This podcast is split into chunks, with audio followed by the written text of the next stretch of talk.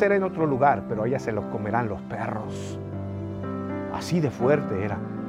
La Biblia dice que después él le caló este mensaje, anduvo en remordimiento un rato, Dios se apiadó de él y le dijo, no verás todos estos males en tus días. No lo verás, pero sucederá. Y en efecto, pasado no mucho tiempo, Dios levanta a un hombre llamado Jehú y él se encargó. Mató a 70 de los descendientes, 70 hijos de este hombre de la misma forma. Y todos ellos lamidos por los perros, esa sangre. La malvada Jezabel también fue arrojada de un piso alto, se reventó en el suelo y los perros vinieron y lamieron su sangre.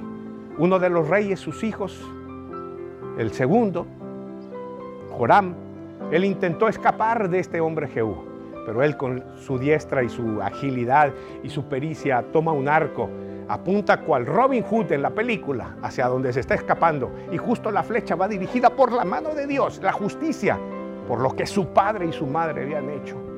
Y se clava directamente entre los dos hombros y atraviesa su corazón.